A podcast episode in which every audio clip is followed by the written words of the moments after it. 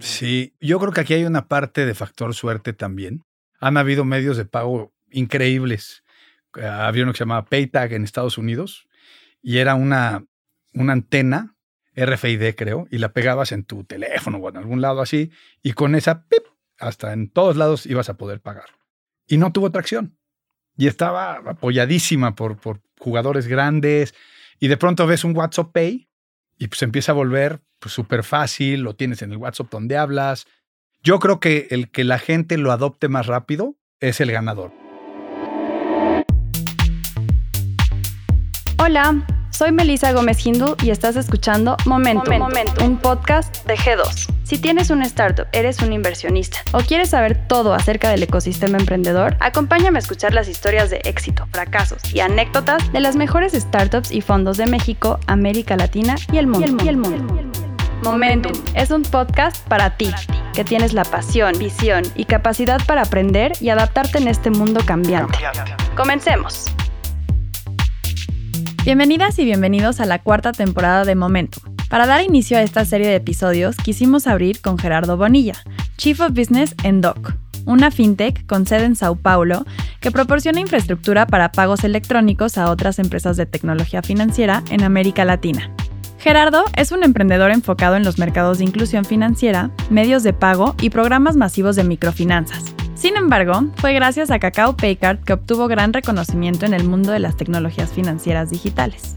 Cacao Paycard, plataforma de emisión y procesamiento de medios de pago a través de tarjetas de débito, crédito y prepago, fue la primera compañía en la TAM que creó el concepto FinTech as a Service. Ha sido adquirida por DOC, bajo un objetivo claro, consolidarse como el mayor proveedor de infraestructura de pagos en América Latina.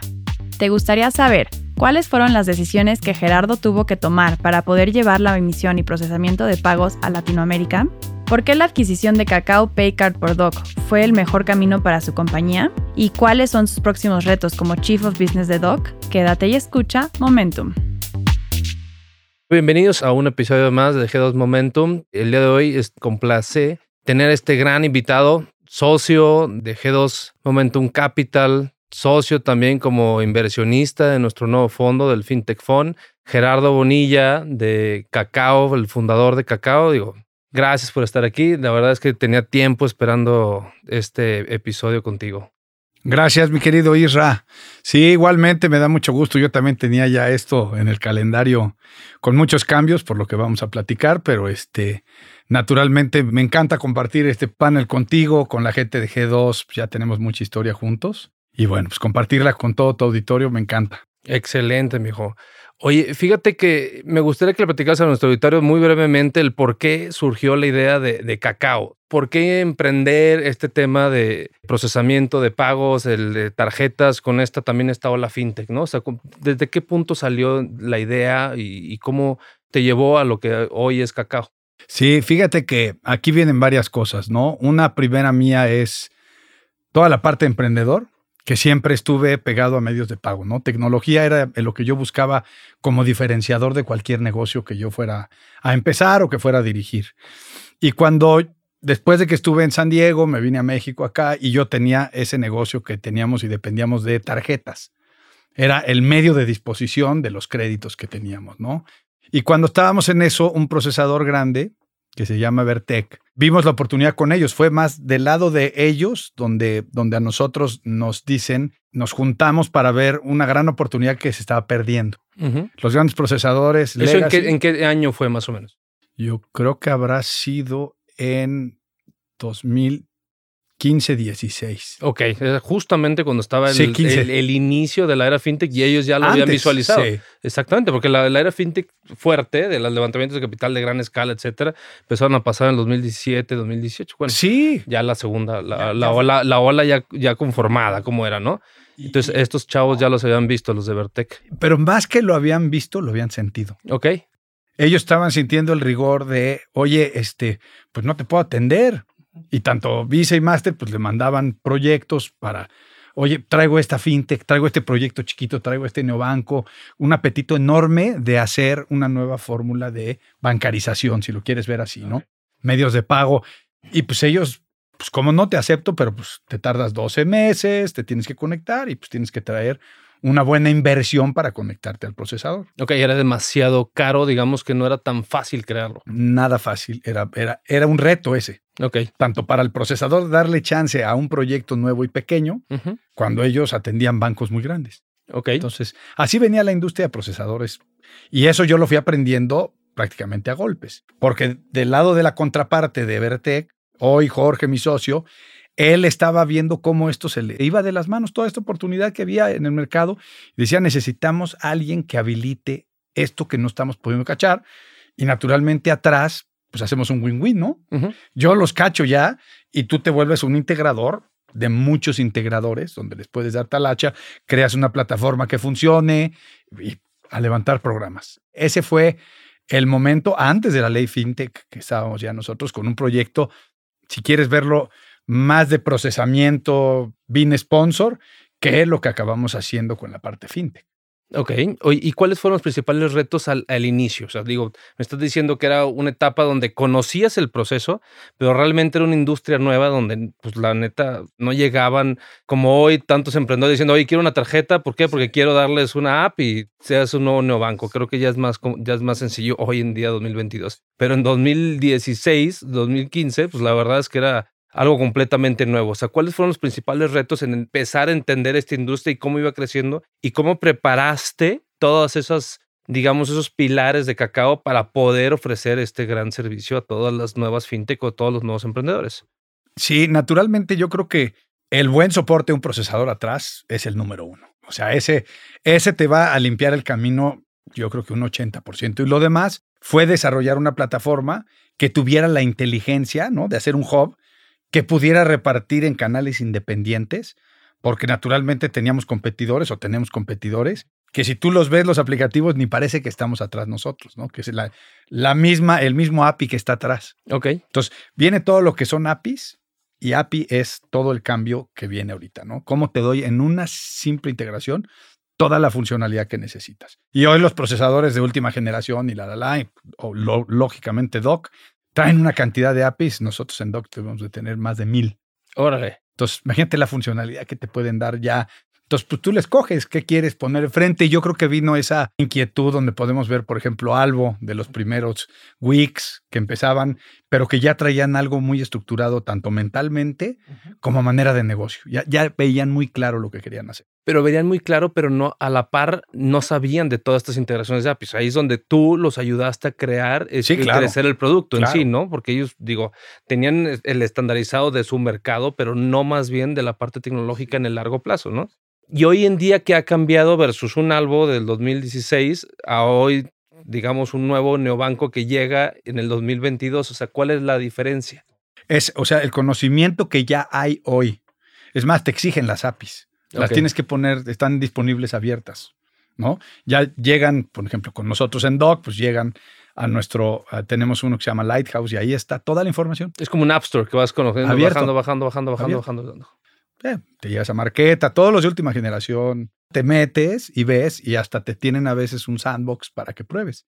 Entonces, ves toda la funcionalidad. Ya la venta de ahorita, digamos, ya esto está muy llevado, el driver ya va más en la parte tecnológica. Ok. Ya son los tecnólogos los que dicen, no, bájame las APIs, quiero ver esto. Y ellos son los que empiezan rápidamente a decir, esta es la funcionalidad que necesito. Ok, y el nivel de adopción de la tecnología dentro de las fintechs, ¿cómo ha evolucionado del 2016 al 2022? O sea, ¿qué tan rápido se pueden acoplar a estos grandes procesadores como Doc, etcétera, en base a lo que están viendo hoy en el mercado? Porque también hoy están creciendo con una, una mayor rapidez que como están creciendo antes, ¿no? Sí, sí, sí, definitivamente sí. Digo, el tiempo es el tiempo, ¿no? Y nosotros por eso siempre veíamos el time to market y todos los, los fintech, todas estas empresas de tecnología que querían salir, su valor por el tiempo es increíble. Entonces, todos lo miden en tecnología, en desarrollo y dicen, yo estoy listo rapidísimo. Y es verdad, la verdad es que ellos pueden habilitar programas muy rápido y ese era el reto de nosotros, de ver cómo podíamos nosotros estar al nivel de ellos en velocidad para implementar un programa. Y qué funcionalidad le tienes que poner y luego cómo lo tienes que probar. Y luego te empiezas a educar. Con ustedes fue que hicimos una gran parte de la asesoría para la parte de procesos y procedimientos, cómo metes en procesos toda una implementación de un programa de crédito, uno que es de débito, un... todo eso lo tuvimos que documentar y empezar a mejorar para ver cómo sacas un cliente a producción, haz de cuenta como la fábrica que te dan tu coche. Ok. con tu instructivo, te explican bien dónde prendes el radio, dónde lo apagas, direccionales, todo como está, es como aprendimos a hacerlo dentro de este tiempo. La verdad es que mucho fue prueba-error con los clientes que arrancamos. Tuvimos dolores en muchos momentos y como industria, como compañeros, como partners que somos, que la verdad es que eso siempre ha sido un valor muy, muy grueso de Cacao y de lo que hicimos en Cacao Doc, que son bien parecidos a nosotros, es que son, son partners. Ok. Somos partners, nos metemos hasta la cocina con ellos, nos, nos pueden hablar a las 2 de la mañana, a las 11, a cualquier hora contestamos, estamos involucrados en el proyecto, tal cual si fuera nuestro. Digo, el éxito de ellos es, es- se comparte con ustedes, por eso mismo dices que eres partner al fin y al cabo, ¿no? Y 100%. entre mejores fintechs tengas, mejores resultados va a dar también para, la, para Así es. internamente, ¿no? Es totalmente simbiótico. Les va bien, nos va bien. Ok, ¿y cuál fue el reto desde el punto de vista también de, de personal? O sea, porque eso también se me hace muy importante. Lo que quiero platicar contigo es toda la evolución que ha tenido desde la creación de Cacao y cómo ha ido cambiando la industria fintech hasta la eventual salida que la venta, ¿no? De Cacao Sí. hacia Doc, ¿no? O sea, ¿cuáles fueron tus retos desde el punto de vista de, de recursos humanos para poder atender esta cantidad de fintech desde un punto de vista donde pues, la industria apenas se estaba formando, ¿no? Entonces, no era como que, ah, pues, tráete aquel, No. aquel back developer y desarrolle un API que me estás No. diciendo ahora, ¿no? O sea, era, es algo complicado. Entonces, ¿cómo fue tu proceso? Platícale a la audiencia de en el cómo contratarlo, el cómo entrenarlos, el cómo ir mejorando cada vez lo- los APIs y cómo interactuar todo Cacao con toda la cantidad de fintechs que tenías. Sí, la verdad, hay un factor también de suerte. O sea, como bien dices, en ese entonces no había ni la oferta ni la demanda por ese tipo de técnicos tan así. Y más que si quieres técnicos en la parte de desarrollo, pues operadores. ¿Quién te opera un negocio de estos que entiende que es multicliente, multiproducto? Entonces, una parte, suerte que nos fuimos encontrando gente con referencias que venía muy capacitada. Algunos de ellos no están hoy con nosotros y es donde nos damos cuenta que hay ciclos y cierta gente tiene una cierta ciclo de vida en las empresas y pues ahí nos hemos ido moviendo y mientras más creces y el mercado está más maduro, pues bueno, la oferta y también pues, si tienes más recursos, pues bueno, tienes formas de buscar talento de diferentes maneras. Pero al principio yo la hice de mesero, cantinero, el de la puerta, el todo, o sea, era todo un poco lo que íbamos haciendo en la oficina y los dedicados a tecnología, pues eh, no teníamos muchos recursos. La verdad es que no había muchos recursos. Y pues teníamos que ver a cuentagotas cómo hacíamos para que salieran los programas. Y empezamos a liberar programas y había una enorme demanda. Entonces empezábamos a trabajar. ¿Lo complicado fue vender o lo complicado fue crear productos? Yo creo que vender no fue, no fue un gran reto porque había un- una enorme demanda. No había oferta. ¿Existe aún? Sí, sí, claro. Ok. Y seguirá. Ok. seguirá de diferentes formas y hay hoy hay más oferta, hay diferentes competidores que están entrando con diferentes formas, pero la demanda es bestial. Lo vemos en un, en un mercado tantito más maduro que es Brasil. Digo tantito porque todavía Sí. le veo mucho para arriba, o sea, lo- pero digo, ahorita nosotros en Doc son más de 60 millones de cuentas. Ok. Entonces, pues sí estamos hablando de proporciones diferentes, pero esto es el principio y lo que estamos viendo en tecnología ya no lo paramos, ¿no? Ya hablamos de metaversos, a- hablamos de cosas que jamás pensamos hablar y el driver es tecnológico. Entonces, ahorita el reto es, pues, qué tanto la legislación puede seguir este ritmo tan veloz, Ok. ¿no? O sea, es, es, es un poco eso. A lo mejor me desvié un poquito en la pregunta, pero es increíble cómo cuando nosotros empezamos el ritmo no era tan agresivo, no había tantos proyectos que querían. ¿Pensaste atacar ese nicho, más bien este crecimiento de la manera en que lo atacaste cuando iniciaste Cacao? Nunca imaginamos que fuera, que fuera a ser tan agresivo, jamás. Ok. Jamás, ¿no? Y en- desde el punto de vista actual, ¿hacia dónde ves la industria de pagos en México? Porque al fin y al cabo, digo, Cacao está en una industria de pagos. O sea, son pagos, pagos, pagos. Estamos de acuerdo, ¿no? O sea, digo, podemos 100%. meternos en mil cosas que es la ley fintech, etcétera, pero realmente es un procesador de pagos de gran escala. Nos, es nos encargamos nosotros de hacer formas de pago Exactamente. a través de Nuevas diferentes medios de disposición, códigos, tarjetas, lo que sea, pero sí, nosotros estamos, somos ese pedacito que junta el emisor y el receptor de un pago, Ok. prácticamente. ¿Y hacia dónde ves la industria de pagos en México? Desde el punto de vista fintech, completamente. Mira, yo creo que para mi gusto siempre la parte de pagos está en los dos lados, ¿no? Mientras hay aceptación, pues tienes la originación y si las dos se juntan ya la hiciste, ¿no? Veo muy agresivo la parte cripto, Ok. eso está yo, yo creo que también es otro imparable y, y, tan imparable que hay países como El Salvador adoptando ya una criptomoneda y México ya anunció que para el 24 también. Y bueno, ya empezamos a hablar de stablecoins y otras cosas donde digamos que todo el mundo empieza a bailar al ritmo de las cripto. Entonces, es, es algo muy interesante. Creo que mientras más aceptación hay o más facilidad de pagar, menos incumplimiento en pago hay. Ok. Para los que están en crédito, siempre en mi vida el problema era pagar. Ok. Cuando ibas a pagar tu American Express hace muchos años, tendrías que ir al Sanborns. y no sé si era efectivo, creo que era con efectivo. Entonces, pues bueno, era complicado pagar tu tarjeta y pues si salías de viaje o te movías o algo, ya estabas en default y pues las, las consecuencias eran graves. Hoy que tienes forma de pagar en el bolsillo, en tu teléfono, es tan fácil hacerlo. Con diferentes monedas. Diferentes monedas, diferentes colores, diferentes eh, ambientes. La experiencia del usuario es perfecta. Pues todo el mundo está adoptando esto como parte ya de su rutina. Pagos es para mí la, industria que más veloz va ahorita en, en desarrollo. Totalmente. Ok, ¿cómo deberías la industria de pagos en México? O sea, digamos en subindustrias, por así decirlo, ¿no? Criptos, o sea, bueno, es que es una cripto, es una manera de pagos. Entonces, sí. entonces, por eso es donde me gustaría que lo explicaras, porque cuando me lo has, me lo has explicado, me dices, oye, ¿sabes qué? Pues existen estos pagos a través de, de QRs, a lo mejor pagos a través de crédito o pagos para que se cumplan la regulación, o sea, todo ese tipo de cosas son donde me gustaría que dieras un panorama de tú cómo ves la industria de pagos como subindustrias, por así decirlo, ¿no? O sea, y para saber cuáles las ves un poco más saturadas y cuáles tienen un digamos, una, una vertiente de, alto crecimiento. Sí, yo creo que aquí hay una parte de factor suerte también. Han habido medios de pago increíbles. Eh, había uno que se llamaba PayTag en Estados Unidos y era una, una antena RFID, creo, y la pegabas en tu teléfono o en algún lado así, y con esa, pip, hasta en todos lados ibas a poder pagar. Y no tuvo tracción. Y estaba apoyadísima por, por jugadores grandes. Y de pronto ves un WhatsApp Pay y pues empieza a volver pues súper fácil, lo tienes en el WhatsApp donde hablas.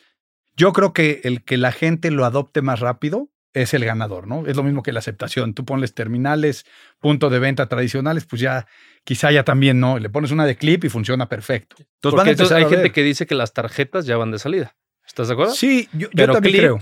Está creciendo aún. Y pues sí, no se acaba. Con tarjeta. No se acaba. no, no. La tarjeta atrás trae una estructura muy, muy fuerte que implica todo lo que hay atrás cuando algo no sale bien. Y eso, pues sí te da una, una cierta garantía a ti como usuario de que dices, oye, pues me metieron un gol, esta no la reconozco, y hay un proceso educado donde pueden ver si sí o si no.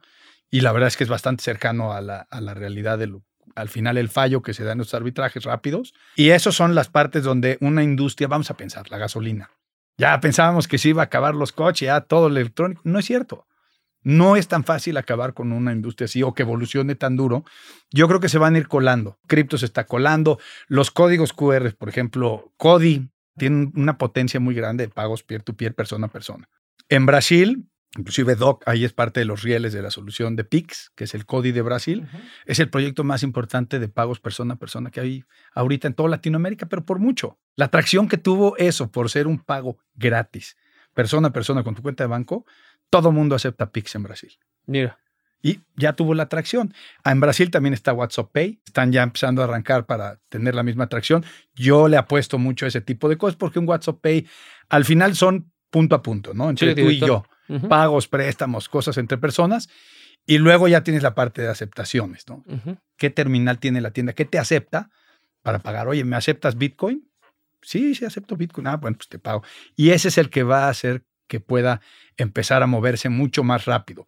Los códigos QR, Apple Pay, Samsung Pay, todo eso que está tokenizado, naturalmente tiene mucha atracción, ya está comprobado, comprobadísimo en Europa. O sea, ya la tarjeta ahí sí ya es secundaria. Exacto. Ya el celular es que se acerca, la protección que tiene el celular también es bastante potente. Entonces, es como te vayas adaptando en los medios de pago, ¿no? Ya Facebook también ya está teniendo iniciativas interesantes en medios de pago y pues todo lo que tenga volumen de gente, ya la hiciste. Porque entonces ya nada más es ver que les guste, pues tener en tu cuenta de Facebook. Y la facilidad de usarlos, ese es el punto, ¿no? Y, cómo le depositas, cómo la cargas. Que no tengas que salir a cargar tu cuenta lejísimos porque ya. Y cada vez también se hace más fácil una vez y también más barato. la- la- Debe ser. O sea, el usarlo, ¿no? O sea, porque pues, antes era, pues, los space siguen siendo carísimos hoy en día, ¿no? Entonces el mundo trabaja para que los space in, space out pues, sigan cada vez bajando más y estos medios de pago es una manera de hacerlo. Sí, la, la tendencia natural tiene que ir marginalmente bajando el precio de estos. Y, y solo lo haces con volumen, ¿no? Entonces, teniendo un buen volumen, yo creo que Spain nació para los bancos Ok. y ya se, se abrió y, y bueno, el pricing no, no estaba regulado, entonces el que te tocaba, pero fuera de bancos, entonces, pues bueno, está la oferta y la demanda y era lo que había o es lo que hay. Yo creo que sí tiene que, el Pix es gratis, Es gratis. Cody también, o sea, esas, bueno, hay un pequeñísimo costo. Sí, pero digo, en si comparación. emisor o receptor, sí. exactamente, en comparación a lo que estaba antes. Pero o sea, eso es lo que ya todo el mundo está buscando. Por eso es que la cripto empieza a tomar muchísimo auge, a veces en remesas, que son caras, consideradas caras. Sí. Hoy, a través de estos métodos del blockchain, pues puedes tener la lana instantánea y lo hiciste a través de un blockchain rapidísimo y a un precio mínimo. pues, Ya lo haces rentable para las personas. Ese es el punto. Totalmente. Porque antes, con el tiempo, pues, la verdad es que era muy, muy difícil, ¿no? Oye, digo, lo que me gustaría también platicar es del cómo fuiste creando todo este el, negocio, donde me dices, oye, ¿sabes qué? Nos enfocamos a diferentes es, fintech, etcétera, etcétera. Y después llega un punto de inflexión donde lo pasamos juntos, en el que decides, o más bien el cómo, platícanos cómo decidiste que esta empresa iba a estar en venta. Es muy chistoso porque... Como que estabas creciendo Sí, o sea, mu- muchísimo. No, y no teníamos necesidad de al capital. 100%. Cuando estuvimos tratando de hacer la- los levantamientos de capital, los mismos fondos de venture te dicen, pues que no necesitas dinero. Sí. Solo estás Era, era uno de los creciendo". problemas que los, teníamos. los problemas, ¿no? O sea, hoy hablando, de hecho, con un emprendedor, o sea, le decía, es que tengo a veces problemas como fondo, que un emprendedor o una empresa es tan buena que crece tan rápido y sin dinero que no tiene backup de fondo. Y eso también se vuelve un conflicto para nosotros como Sí. fondo, ¿no? Entonces, platícame cómo, o sea, en el trayecto no necesitar dinero y llegan pues, ofertas, digo, ahorita vamos a platicar más a profundidad de eso, y en qué momento a nivel estratégico decides, ¿sabes qué? Pues se me hace que como aquí acabo esta etapa y vámonos a migrar a otra, porque al fin y al cabo es una migración, Claro. ¿no? O sea, Sí, sí, fue algo interesante por lo mismo que dices, ¿no? O sea, en mi vida en esto es como que no me gusta, soy muy inquieto y la cabeza me da vueltas por muchos lados y, no me quería quedar dormido en mis laureles. ¿eh? O sea, en esos momentos estaba con Jorge, mi socio, y era, oye, pues estamos bien de lana, esto va jalando súper bien, pues tenemos retos tecnológicos que enfrentar, nueva competencia, pero pues vamos sólidos pensando ya en expansión. Y fue cuando los dos... y aparte respaldo de Visa y Mastercard, ¿no? Sí, O sí, sea, sí, tenías dos- totalmente, o sea, digo, No, no, las dos miembro principal y, y muy buen apoyo, muy buena relación con ellos. Pero en esa platicábamos y yo tenía la inquietud de, oye, pues si vamos a crecer para allá y vamos a tener que competir con otros procesadores, con otras entidades que vienen con mucho músculo económico, pues sí va a haber un diferenciador. Ya no vamos a hacer el peso gallo, ya nos van, ya ellos van a hacer a lo mejor peso completo y nos vamos a quedar en pluma. Y sí voy a ver una desventaja de nosotros. Y fue cuando los buscamos a ustedes para decir, oye, pues vamos a levantar una ronda. No tenían ni idea de lo que yo estaba hablando, lo que significaba. Ustedes nos apoyaron mucho en entender qué era, cómo era, qué teníamos que hacer y cómo se tenía que pichar y, y a dónde íbamos, ¿no? Pero sí era, era una visión de decir, necesitamos tener dos cosas. Un músculo ya financiero que nos permita ir a defenderte, literal, ¿no? defenderme tete a tete y el otro es ir a replicarnos a otros lados. Entonces, ese por un lado fue el driver, es decir, vamos a conseguir. Y el otro, tecnológicamente hablando, mucha parte de, de esta inversión iba a caer en tecnología, porque habíamos hecho milagros o hemos hecho milagros a través de la tecnología que tenemos y lo que hacíamos y bueno, atrás un buen procesador. Y veníamos así, pero necesitábamos fortalecer muchísimo. Y me di cuenta cuando me entrevistaban los VCs y te preguntaban, lo primero que te, ¿cuánto es tu headcount de, de TI? Y ay, ay, ay, pues cuando decía yo el número real, para que para mí era gigantesco, para ellos era muy chiquito. ¿no? Hablar de empresas que traen más del 50% de la población de estas empresas es tecnología, Ujú.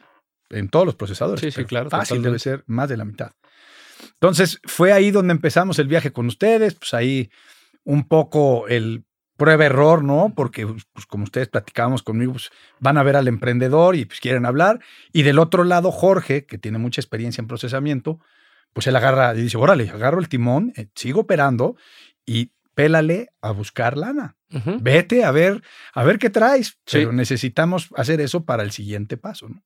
Y fue ahí donde, pues bueno, visitamos un mundo de, de VCs, pues empecé a entender un poco la visión de ellos, me frustré muchísimo en ver pues que éramos una empresa rentable y, y no era el apetito de muchos Y de con ellos. crecimiento de dos dígitos. Sí, sí. O de tres. o de tres. Entonces, pues es ir aprendiendo, ¿no? O sea, la verdad es que aprendimos en, en ese trayecto mucho, tuvimos experiencias muy buenas, este, aunque no tan sabrosas todas, pero muy buenas, en entender cómo operan, cómo funcionan, cómo invierten, en qué invierten, por qué no invierten. Me tocaron amigos en, en, en VCs que estuvieron y no le invirtieron con nosotros. y, y bueno, en ese último, en la, en la última milla que estábamos, nos buscó Doc, conductor, porque ellos querían venir a México. Entonces nos, nos pedían una especie de maquila a ver si les podríamos dar un BIN sponsor en lo que ellos se establecían en México. ¿no? Entonces empecé a platicar allá con Marcelo Jax, que es el Chief Strategy Officer de, de Doc, un tipo fenomenal. Y pues le dije, oye, pues ando en una ronda de inversión, bla, bla, bla. Me dice, ¿me permites ver tu deck? "Ah, Con todo gusto, ten, aquí está, esto es lo que hemos presentado, aquí hay un data room, pues, échale un ojo. Y mientras tanto estábamos platicando a ver si los podíamos implementar, cómo los implementábamos en México. Y me llamó, ¿qué habrá sido? Como al mes. Y me dijo, oye, ¿te importa si nos sentamos a platicar de esto? Sí, sí, claro, con mucho gusto, porque ellos ya traen fondos de inversión muy grandes. Y me dice, oye, ¿cómo ves si hacemos algo juntos? Somos muy parecidos. O sea, la verdad es que lo que hacen ustedes, lo que vemos aquí, lo revisamos internamente y hace cuenta que está en el mismo idioma. Nosotros queremos ir a México, Brasil y México, las dos puntas más importantes, por volumen, por tracción, por gente, por muchas cosas.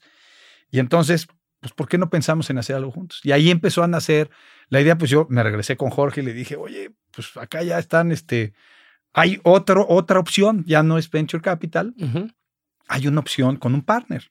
Pues órale. Y empezamos a platicar con ellos, a conocernos más. Un proceso muy largo, el proceso duró más de un año y medio. Órale. Sí, sí, 18 fue. meses para poder una adquisición completa. ¿eh? Sí, sí, fue largo, pues ellos tenían sus planes, nosotros los nuestros. Entonces, ahí en ese, en ese tiempo, pues ya se involucra Jorge, pero pues yo me quedo encargado de atender esta posibilidad que fue, digamos, pues lo que al final del día más nos gustaba, porque ellos traían tecnología, súper tecnología, y ya estaban fondeados. Entonces, pues para nosotros era el sueño de podernos hacer la expansión a la TAM. Ellos hablan portugués, son regionales, nosotros hablamos español y podemos replicarlo en la TAM con más facilidad, digamos, que alguien que hable portuñol de allá para acá. ¿No? Y, y- Totalmente. Y, y de veras, es, es tan real de ellos y de nosotros lo decimos, es, es lo natural. O sea, que México sea el hub, porque pues, hablamos español y pues, quieras o no, es mucho más fácil. Los documentos en español, eh, los técnicos en español, muchas cosas que, que empezaron allá a facilitarse entre los dos. Y fue donde ya finalmente llegamos ya por ahí de la mitad, se nos acercaron otros dos o tres jugadores, también con la misma idea de adquisición fusión, otro procesador muy, muy grande, grandísimo. Y pues la verdad es que nosotros al final optamos por seguir el camino que ya veníamos trabajando. La Ok. verdad es que nadie tiene el modelo que teníamos nosotros más que Doc. Nadie, no lo tienen. O sea, la, integración era más lógica por ahí. Sí. Y seguía la misma visión del negocio que ustedes dos tenían, ¿no? Toda la integración vertical, todos los servicios. Bueno, ellos tienen mucho más porque ellos también tienen adquirencia. Ok. Y Entran en adquirencias a más. service. Sí, sí, entran. eso también les ayuda a ustedes, digo. Y pues, es, ¿no? Es Esa más era- producto. Era una de las cosas que faltaban acá. Sí, sí. Entonces, y algo bien importante, ¿no? Veníamos ya cerrando y viene el cambio en la ley fintech, este, bueno, todos los cambios que vimos el año pasado tan repentinos, después de estar ahí y pues, pues no, ese modelo no, no es para... Pero ese tema de la ley FinTech, de hecho, platicaba con varias personas y dicen, no, pues, ¿cómo vas con cacao? Le digo, pues, a todo dar. Le dije, pues, se la quieren comer todos, cabrón, ¿no? Sí. O sea, todo el mundo quiere a la chava, ¿no? Sí, Y, o sea, esa es la realidad en ese momento, ¿no? Y ellos decían, es que, pues, a la ley FinTech, dije, pues, es que esa es una visión, sí. realmente, ¿no? O sea, Sí. es- o sea, ¿cómo lo viste ahí? No, lo que nosotros íbamos viviendo, o sea, era siempre pegados al regulador, viendo, pues, es muy nuevo, Sí. es muy nuevo para todos, para Hay que ellos, para entenderlo desde ese punto de vista ¿no? también para ellos. Sí, es en otros países, pues ya más maduros, ya tienen esto un poquito más. Aquí no. hubo cambio de gobierno, hubieron muchas cosas, llevamos tres cambios en la parte de comisión. Entonces, pues íbamos nosotros todos, reguladores y nosotros y todos los que participamos, al ritmo de lo que se iba pudiendo, de lo que íbamos entendiendo. Nos acercábamos, presentábamos, platicábamos, ellos se acercaban, platicaban, o sea, siempre había una, una comunicación y creo que de todos una humildad de decir, oye, pues esto es nuevo, o sea, esto es nuevo y pues, sabemos que la comisión tenía mucha información de cosas que se podían llegar a hacer con este tipo de modelos, no necesariamente positivas. Entonces, creo que dentro de toda esa sabiduría por parte de una institución y todas las ganas tecnológicas, apetito, modelo de negocio de parte de nosotros, todos los participantes de, del movimiento FinTech, fuimos llegando a ese punto y cuando viene la negativa, nosotros todavía no firmábamos con Doc. Y la respuesta de, Antonio, el presidente, CEO, fundador de Doc, gente amiguísima ya, hoy es, de veras, lo, lo, quiero como amigo, como partner, como muchas cosas, fue lo, lo, que menos le asustó. Fíjate cómo es la óptica de, de alguien que viene de un país, me dijo, esto ya pasó en Brasil, tranquilo. Si el país está ahorita en esto, tranquilo. Nosotros no venimos por una licencia de fintech. Nosotros venimos por un modelo muy completo y nosotros confiamos en ustedes como personas para llevarlo a cabo. Vamos adelante. Como hermano te quedas así como Jorge y yo nos quedamos al lado de decir, esa es la visión de un líder.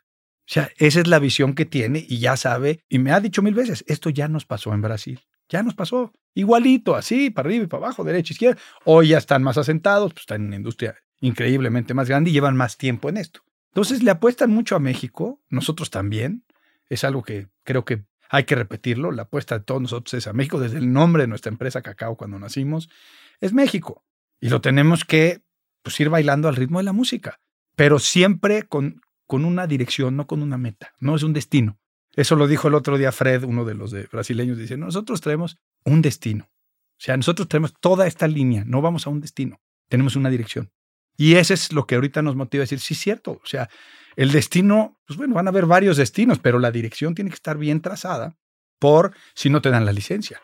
O más que no te den la licencia, que se acabe ese movimiento por ahora en México. Entonces, pues bueno, nosotros felices de, de, estar. Porque si no, el problema sería en todo en la TAM. O sea, pues ya. Porque es el punto. O sea, la visión es penetrar toda la TAM. Todo la TAM. ¿Estás, de acuerdo, y la TAM está. Entonces, México, pues obviamente si no tiene licencia aquí, pero si nos vamos a Perú, pues también es un, conflicto ahí, porque tampoco habría licencia. Entonces, si te vas a Colombia, es exactamente lo mismo. Entonces, se me hace muy interesante cómo los ponen los de DOC que dicen, a ver, esto es una visión de muy largo plazo en el cómo ir conformando un ecosistema de pagos y que se pueda aplicar a toda la TAM. Y, y los escogieron ustedes como implementadores de esa visión. Sí, sí, sí, sí. O sea, ¿quién tenía ese DNA de ellos aquí? Y eso fue decir esto con, con, probada experiencia. Sí, vámonos juntos. Exacto. Vámonos juntos. Y es ahí donde viene la forma como nos asociamos. Porque entonces nosotros, al, vamos juntos, pues nosotros toda nuestra empresa la apostamos ad hoc. Entonces nos absorben y ahora vamos todos en búsqueda de lograr un objetivo común de todos. Ya somos doc. Y ahí, ahí se pone más interesante porque ya todos jugamos el juego Doc. Y vamos por todas. Y vamos por todas, exactamente. Sí. Oye, y digo, esta es una pregunta ya como abogado del diablo. O sea, si hubieras levantado, me recuerdo muy bien que tuviste una oferta de un fondo de VC, medio oferta. Sí. ¿No? Si lo hubieras levantado, ¿hubieras vendido? Si lo podemos comparar en el mismo tiempo, sí.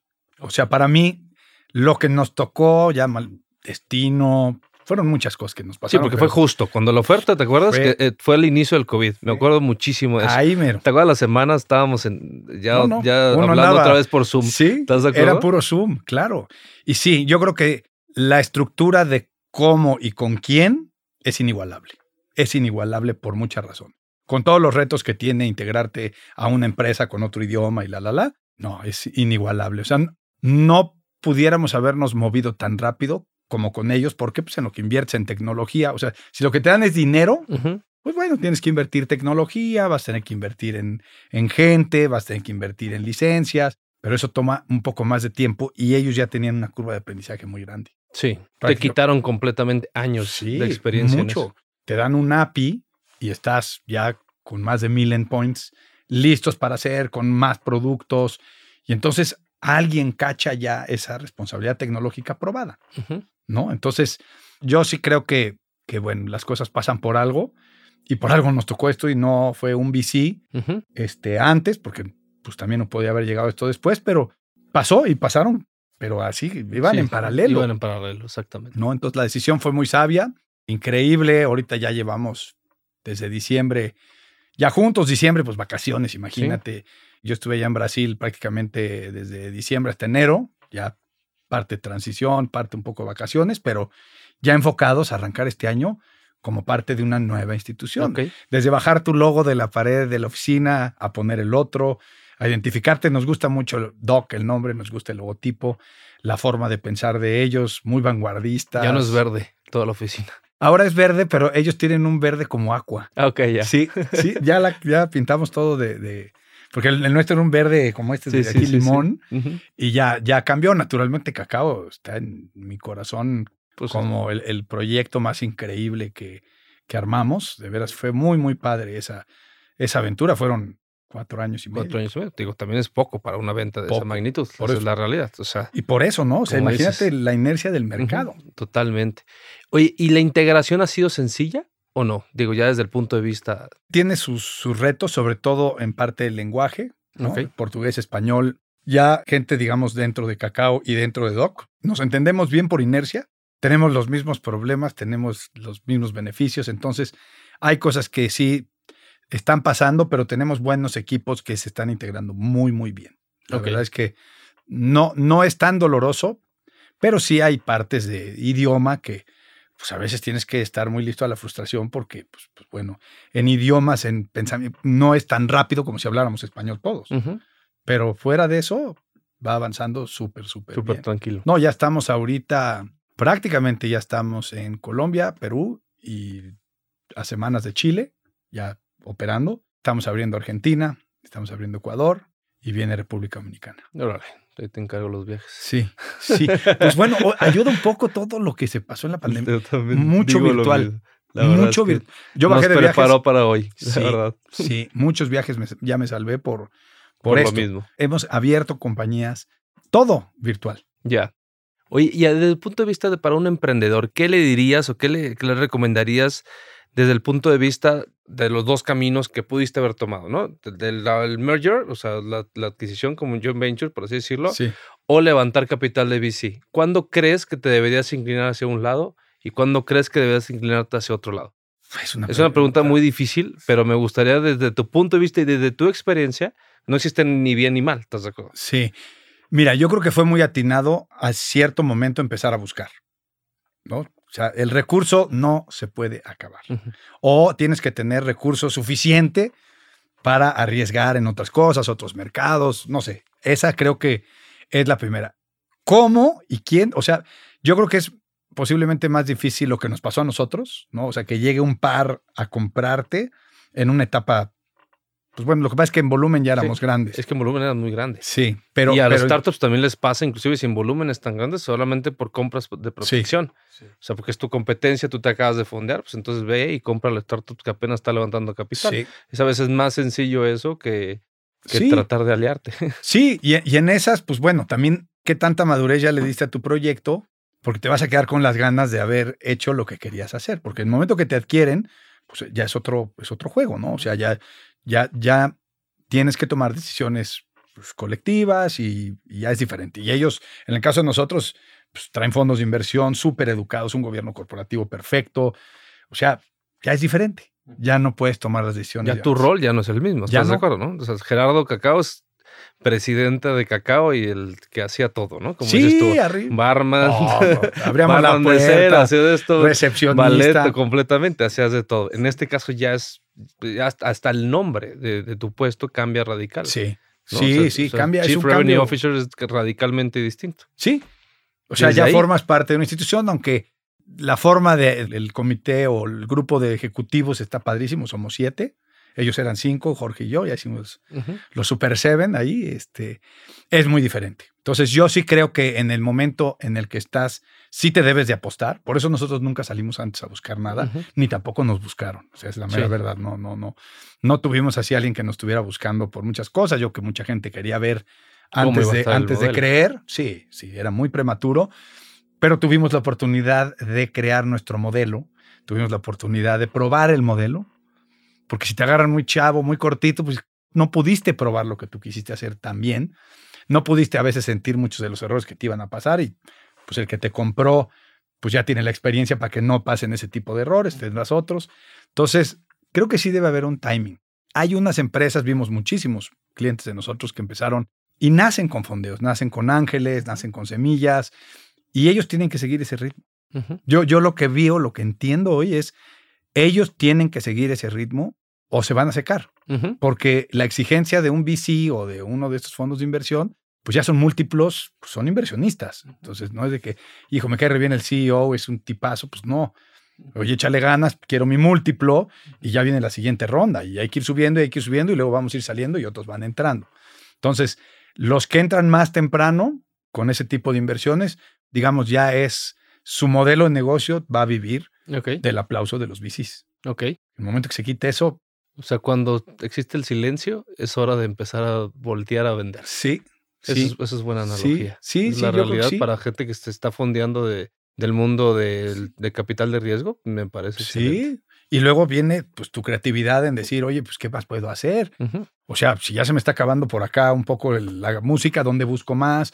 ¿Qué puedo hacer? ¿A quién busco de aliado? ¿Quién me puede ayudar? Tengo estas ideas, vamos a abrir este mercado. O sea, es volverte a reinventar, a reinventar, a reinventar hasta que empieces a caer ya en una dirección, digamos, ya donde tengas algo más cómodo o de inversionistas o de partner, alguien que te, que te absorba, o que seas un gran aventurero, como en el caso de Doc. La historia, fíjate qué interesante, la de Antonio. Antonio trabajaba en conductor y al final Antonio sale por un, capital privado y compra Doc. Mira. Compra conductor.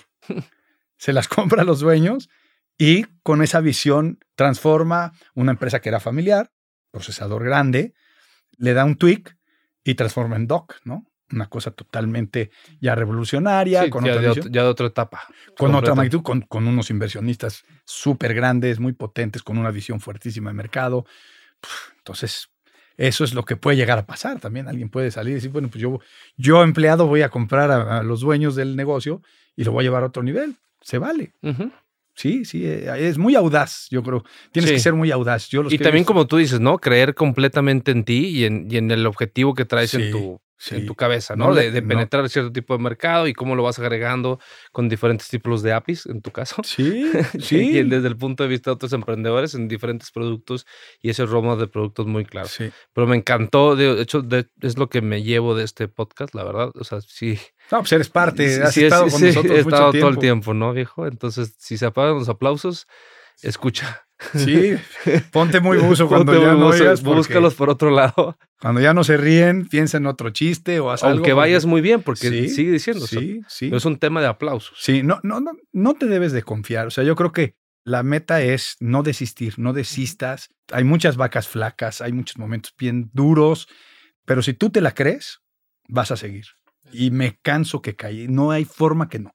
Yo creo que la gran mayoría de los proyectos que no es que se cansan, desisten, se asustan y, pues ni modo. o se frustran. O se frustran, ¿no? Y hay que saber cómo reinventar, cómo llegar, cómo seguir picando piedra, cambias la dirección un poquito, empiezas a hablar con otro tipo de, oportunidades y, yo creo que llegan en todas, en todas las empresas. O sea, hay unos que tienen más facilidad y que vimos que pues, ya son unicornios prácticamente, amigos nuestros que empezaron de cero y pues que son muy audaces, súper buenos para para vender su negocio, para atraer inversionistas y pues el negocio va volando, ¿no? Entonces, debes de encontrar tu fit y ese fit siempre tiene alguien, tiene una contraparte sí o sí. Sí, o sí. Algún capital, alguna empresa va a ser ese fit exacto el que tú tienes. Pues va, Gerardo. Oye, te agradezco muchísimo esta plática, me encantó. La verdad es que, como te decía, tiene mucho tiempo queriendo que el auditorio escuchara esto. Felicidades por todo lo que has logrado desde el punto de vista también de G2. La verdad es que hemos estado muy agradecidos por también este éxito que, tuvimos con ustedes. Y también muy agradecido porque también pues, ya eres inversionista del fondo FinTech, ¿no? sí, sí, sí. Y vamos para adelante, ¿no? Y de verdad, digo algo que quieras decirle a la gente. Sí, sí, claro. Primero, pues agradecerte, Isra también a Jorge, pues la familia G2, yo creo que ustedes también tienen un, han, sido una parte importante dentro de muchos proyectos grandes en México. O sea, creo que también son ustedes muy íntimos con los proyectos que agarran y eso a nosotros nos dio mucho valor. Ahí estuvimos muy pegados en las buenas y en las malas, malas, en las dos.